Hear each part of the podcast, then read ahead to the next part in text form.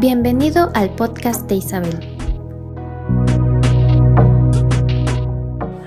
Hola, hola, hablamos de valor, de normas, de actitudes, de comportamientos y dijimos que el valor es una creencia, que la norma es la regla que causa creer en algo determinado, que las actitudes las conforman las varias piezas que hacemos con con lo que aprendemos. Y bueno, lo, el resultado final de eso es lo obvio, el comportamiento, lo observable, lo externo, lo que está a la vista de todos y llama más la atención y que a fin de cuentas es lo menos importante, porque eh, déjeme explicar, en una persona eso es lo menos importante, pero es a lo que se le da mayor trascendencia, porque siempre buscamos mejorar o cambiar el comportamiento o, los de la otra persona cuando ignoramos que el, comportamiento es la pieza o la parte de nosotros que menos se presta al cambio como proceso.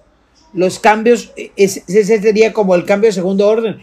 El cambio de primer orden sería el valor que provocó el comportamiento. Entonces, los procesos del comportamiento se pueden alterar cuando cambiamos los, los mapas, los valores, pues. Entonces, si, si, se, si solamente pretendemos un cambio a través de normas como debo, tengo o tienes, tienes que, que es lo que a veces hace la religión, ¿verdad? Debes, tienes.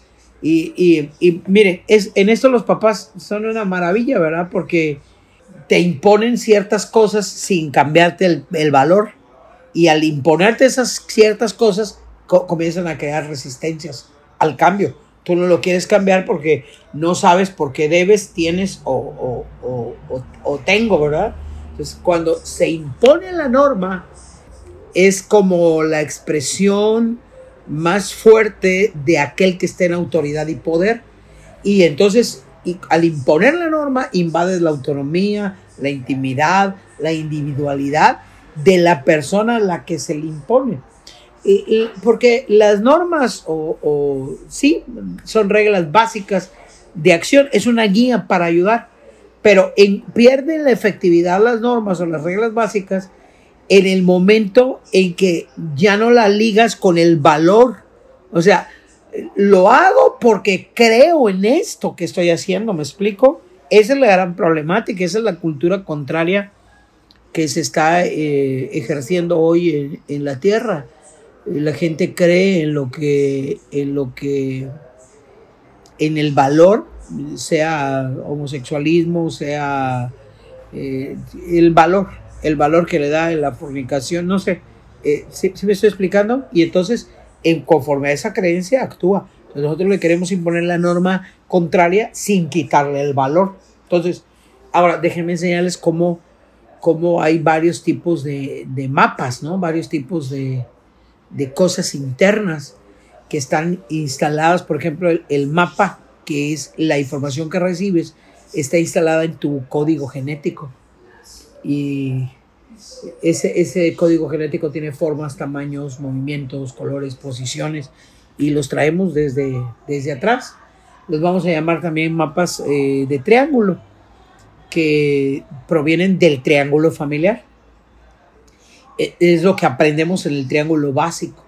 Y eso se hace mm, cuando los padres están modelando al hijo y tienen un carácter de improntarlo, ¿verdad? Como te modelo con mi ejemplo, tengo un carácter, tiene una forma de improntarlo en ti, te queda grabado en...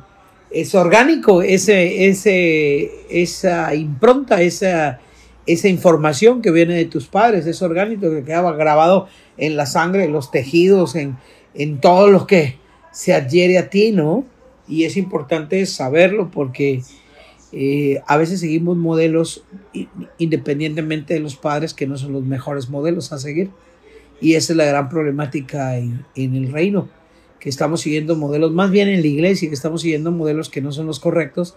Entonces ese modelo no me permite hacer un cambio al mapa correcto ni al valor y me da una creencia incorrecta y desde luego un comportamiento incorrecto.